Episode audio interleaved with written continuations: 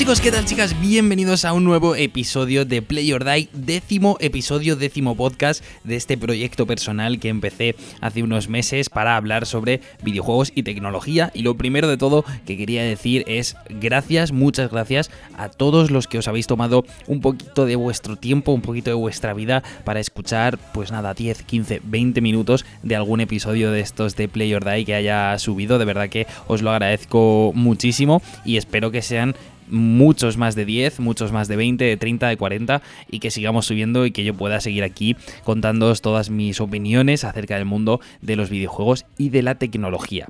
Y en el décimo episodio de hoy no voy a hacer nada especial, pero sí que vamos a hablar de un tema bastante bastante de actualidad, bastante polémico y que está siendo tendencia en los últimos días y en las últimas semanas y es que como veis en el título 2020 el año de los retrasados y no es clickbait, no es nada que para buscaros las cosquillas, sino que es eh, totalmente verdad y totalmente lo que pienso. Eh, ¿Por qué 2020 el año de los retrasados? Bien, pues evidentemente me refiero a los videojuegos, ¿vale? El podcast de hoy va sobre videojuegos íntegramente. Vamos a hablar de todos los retrasos que se están produciendo en las fechas de lanzamiento de grandes títulos que esperábamos para los primeros meses de este año 2020 y que por desgracia, por suerte o por desgracia, según se mire, ahora, ahora lo comentaremos, pues van a, han sufrido un retraso de varios meses y tendremos que esperar para, jugar algunos de ellos.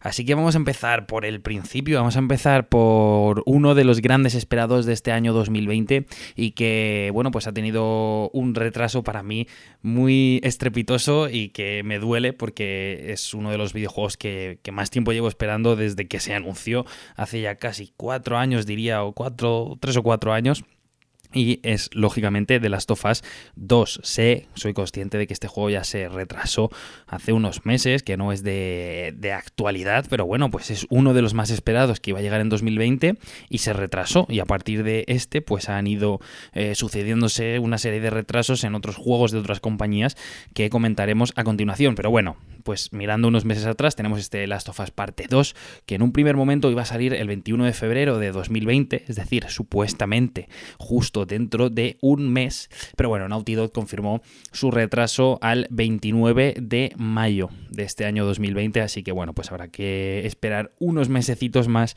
para poder disfrutar de la nueva aventura de Ellie y de Joel, que sinceramente a mí es lo que más me dolió. ¿Vale? O sea, este es el retraso que más me duele de todos. Pero bueno, afortunadamente salió un poquito antes de verano, podremos disfrutarlo, podremos también disfrutar de algunos juegos antes de la llegada de este Last of Us parte 2, pero bueno, ahí queda ese dolor en mi pecho.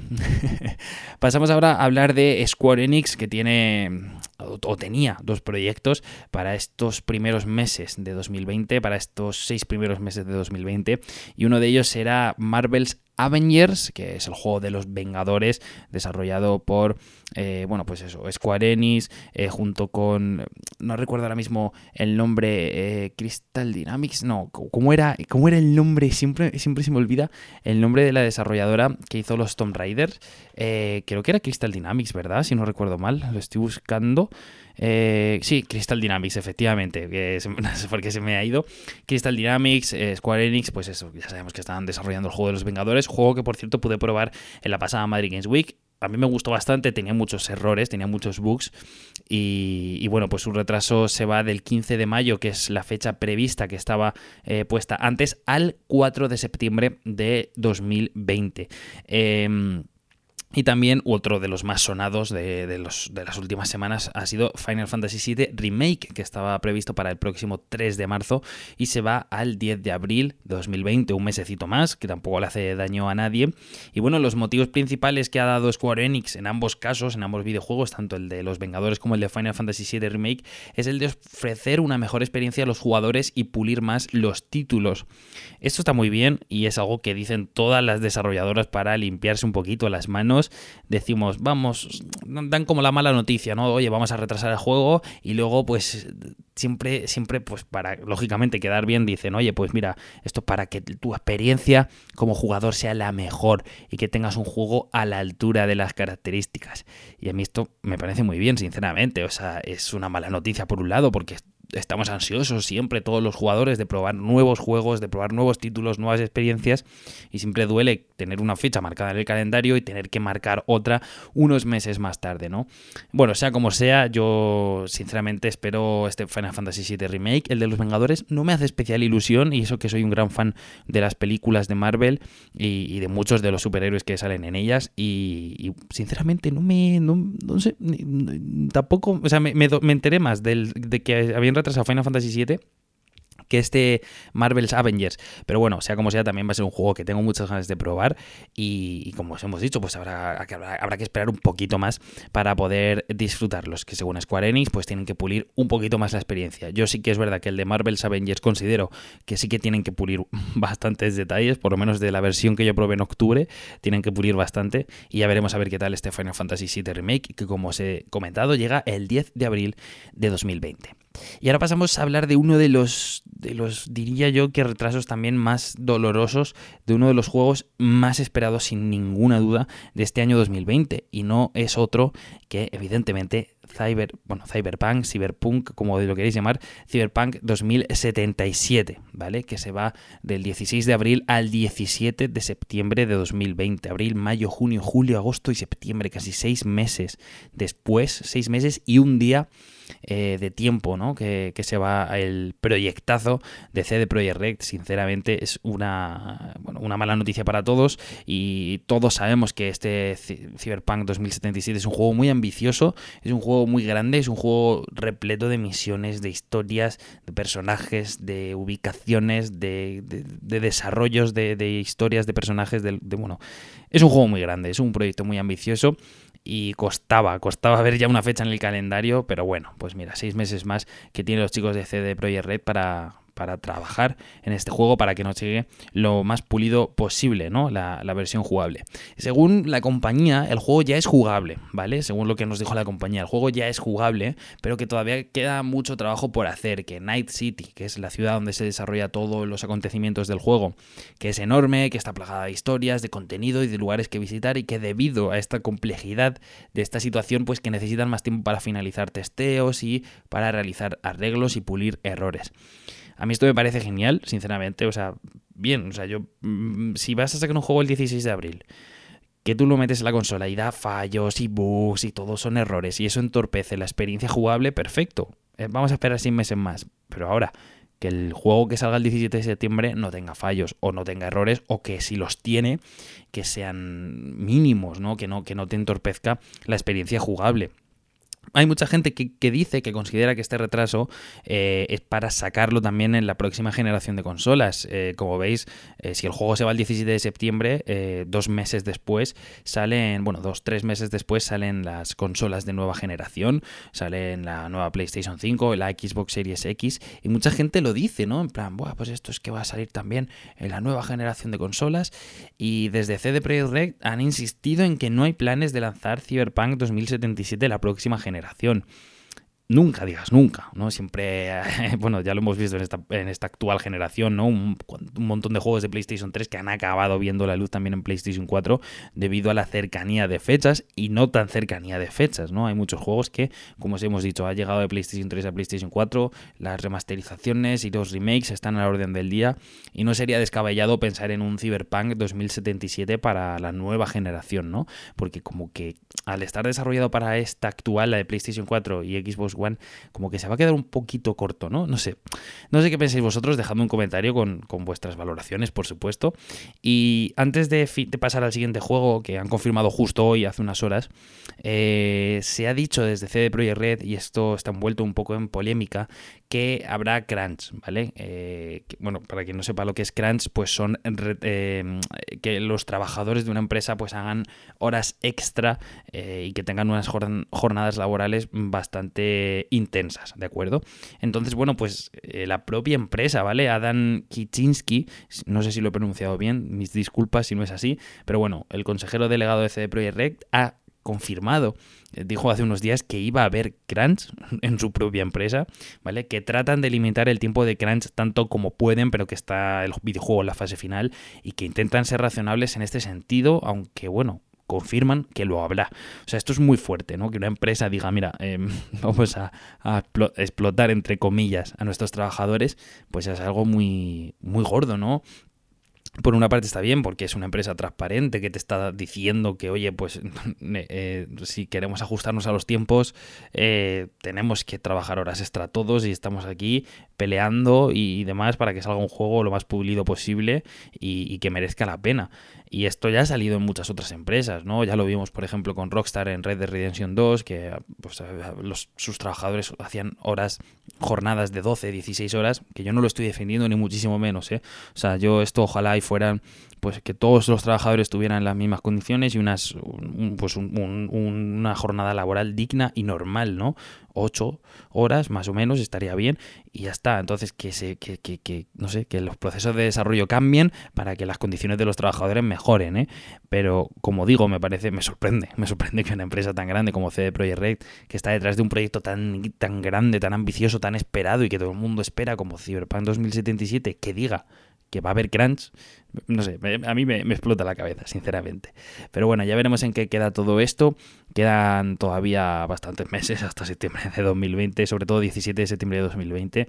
Eh, queda mucho, pero bueno, ya veremos a ver el resultado final del próximo título de CD Projekt Red.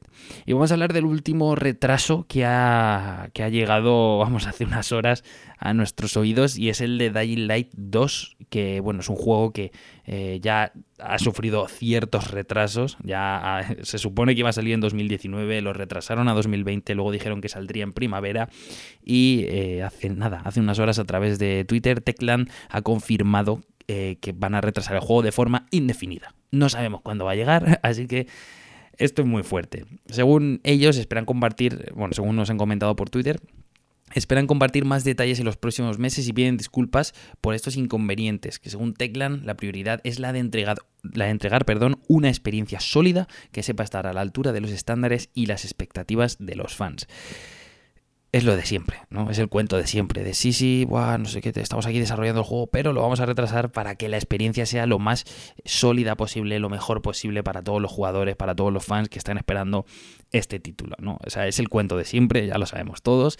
Y, bueno, Dying Light 2, que parece ser que, no, es un juego que, que, está destinado a no ver la luz nunca, ¿no? Y nunca, mejor dicho, por el título que tiene el juego, ¿no? Dying Light. En fin, una pena, una pena, porque Dying Light 2, bueno, pues para quien le guste o los aficionados de, esta, de esta saga o de esta franquicia, eh, pues es una pena, ¿no? Que, todavía no conozcamos una fecha definida y que encima se vaya a retrasar todavía más y que no sepamos cuándo, cuándo va a llegar. Así que, bueno, pues estaremos atentos a ver qué ocurre con, el desarrollo de este Dying Light 2. Y ahora me gustaría dar mi opinión, ¿no? Sobre todos estos retrasos, porque eh, todos los grandes videojuegos, como, como os hemos dicho, como os he dicho, perdón, de que van a llegar en este 2020 han sufrido retrasos y también, no lo he incluido en esta lista, pero bueno, Doom Eternal, que va a salir el próximo 20 de marzo, si no estoy yo equivocado, em, también sufrió un retraso en su día. Eh, Bethesda lo confirmó y se supone que iba a salir a finales de 2019, si no recuerdo mal y finalmente se retrasó al, 20 de marzo, me parece, si no, si no estoy yo muy equivocado, creo que es el próximo, sí, correcto, el próximo 20 de marzo.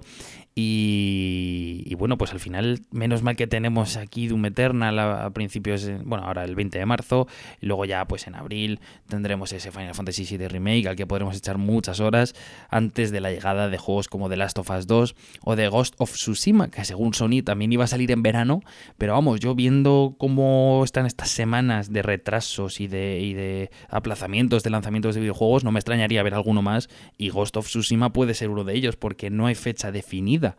Eh, Sony simplemente dijo que iba a salir en verano, el verano es muy largo y, nadie ha confirmado una fecha y ojo que puede ser perfectamente que digan pues ya no sale en verano, sale en Navidad para la Play 5. Entonces, bueno. Ya veremos a ver, ya veremos a ver. De momento está confirmado para Play 4 y de momento es exclusivo de Sony y de momento iba a salir en verano, así que Esperemos que así sea. Entonces, bueno, en mi opinión personal sobre todo este tema de los retrasos de los videojuegos, o bueno, de los más grandes, es que se han ido todos a, los meses más posteriores de 2020, eh, como os he dicho, está bien por un lado y mal. Mal porque son juegos que estamos esperando desde hace ya varios meses, incluso muchos de ellos muchos años, como el Cyberpunk o The Last of Us Parte 2 o Final Fantasy VII Remake, que yo entiendo que el proceso de desarrollo de un videojuego es muy difícil, muy complicado, lleva horas, años, meses de preparación, es mucho trabajo, muchísima gente detrás de un proyecto y chapó, de verdad, porque creo que, que ninguno de los jugadores que jugamos a videojuegos habitualmente somos conscientes del trabajo que hay detrás del videojuego más simple al videojuego más complejo. Y, de verdad, chapó por todos los trabajadores que están detrás de todos estos grandes proyectos, del primero al último. Pero si la o sea, esto ya no es culpa de los trabajadores, esto es culpa de la propia distribuidora o desarrolladora o del responsable que pone la fecha de salida o la fecha de lanzamiento. Es muy. Quedas muy bien si vas al E3 y en el E3 dices, oye, pues nuestro juego que estás esperando va a salir este día. Y todo el mundo loco, guau, todo el mundo habla de tu juego y todo el mundo está ya con las reservas ahí, porque ya sabéis que cada vez que, sale la fecha de lanzamiento de un juego, eh, se empiezan a abrir las reservas en distintas distribuidoras, eh, todo el mundo medio loco, todo el mundo habla del juego, todo el mundo habla de la fecha del juego y luego, meses después, lo retrasas. Pues si no tienes muy claro que ese juego pueda salir de forma pulida, de forma completa, eh, en la fecha que estás proponiendo, ahórratelo, ¿vale? Porque, como os hemos dicho, todo es marketing y todo es para quedar muy bien, ¿vale? Pero oye, tío, o sea, por favor, un poco de, no sé, un poquito de empatía, ¿no? Con los jugadores que estamos esperando y, que, y que, al final somos los que pagamos eh, buena parte de este desarrollo y, queremos que, bueno, pues evidentemente tener un buen producto. Y de ahí es la parte buena de estos retrasos, ¿no? La parte buena de que el juego se retrase es que al final eh, te llega, eh, se supone que te llega una versión lo más pulida posible, lo más trabajada posible, que debería ser perfecta, ¿no? Porque si echamos la vista atrás, los juegos de PlayStation 2, por ejemplo, no se actualizaban, ¿no? No, tenían actualizaciones y parches y mejoras y el parche de la versión 1.0.3 que mejora estos bugs y quita estos errores y tal los juegos, cuando salían en Play 1, cuando salían en Play 2, cuando salían en Game Boy, salían completos. Y no necesitabas una actualización que mejorara errores o que mejorara la estabilidad del juego. No, pero eso ahora en Play 4, Xbox One, actualizaciones por doquier. Sale el juego, parche del día cero del juego que mejora no sé qué de rendimiento y tal. Y dices, tío, te estás gastando 60 euros en un juego y no está completo. O sea, estás actualizando tu juego porque no te ha dado tiempo a pulir estos errores. Y da pena, sinceramente da pena, ¿no? Los, consumidores de videojuegos nos estamos gastando mucho dinero al mes o al año en, en unos productos que no están acabados al 100%. Y esto hace 10 años o 15 años no ocurría. Lógicamente la tecnología era diferente, eh, los medios eran diferentes y no se podía actualizar el juego, pero es que eso te obligaba a sacar un producto lo más perfecto posible. ¿Que tenían errores? Correcto. Pero era un producto casi perfecto. Que yo no pido la perfección, pero por favor, nos estamos gastando mucho dinero como para que te llegue un juego a mitad. O, o que le hagan falta actualizaciones o que no sé.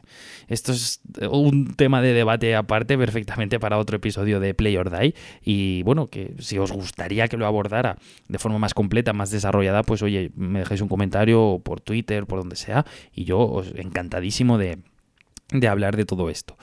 Eh, y nada más, yo he dado mi opinión, como os he dicho, me parece bien por un lado y me parece mal por el otro. Yo no sé qué pensáis vosotros, dejadme un comentario eh, en, la, parte de comentarios del podcast para, para no sé, para conocer vuestra opinión y, podemos charlar entre todos. Y también eh, os, animo a, si no lo podéis dejar ahí, pues a hacerlo a través de Twitter, ¿vale? Arroba envi41, que ahí siempre estoy bastante activo y os podré leer sin ningún tipo de problema siempre que queráis, por supuesto. Y por mi parte nada más, daros las gracias una vez más por estar aquí en otro nuevo episodio de Play or Die, décimo, capítulo, décimo podcast de, de Play or Die, que sinceramente estoy muy contento y cada vez me siento mejor de, poder hablar de estas cosas que, tanto nos apasionan a, todos los que imagino que estáis escuchando el podcast, que, que son los videojuegos y la tecnología. Así que por mi parte, nada más, muchas gracias a todos eh, por estar al otro lado y nos escuchamos en el siguiente. Adiós. Let me go. Let me go. Let me go.